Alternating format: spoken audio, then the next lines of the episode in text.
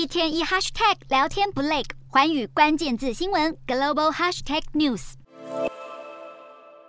美国非农就业数据公布前夕，华尔街消化联准会鹰派言论，美债殖利率攀升，美股震荡走低，公用事业、房地产等防御性类股重挫，能源股一枝独秀。四大指数静默，道琼收跌超过三百四十点，失守三万点大关，连续两个交易日收黑。美股四大指数全数收低，道琼指数大跌三百四十六点九三点，收两万九千九百二十六点九四点。纳斯达克下挫七十五点二九点，收一万一千零七十三点三一点。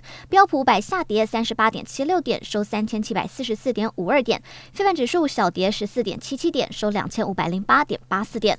欧洲股市方面，尽管美国联准会有希望将激进的升息步调放缓，但经济衰退疑虑仍然挥之不去。欧洲三大股市都收低，同时英镑对美元汇价再度走贬。欧洲三大股市全数收黑。英国股市下挫五十五点三五点，收六千。千九百九十七点二七点，德国股市下跌四十六点四零点，收一万两千四百七十点七八点，法国股市下跌四十九点零四点，收五千九百三十六点四二点。以上就今天的欧美股动态。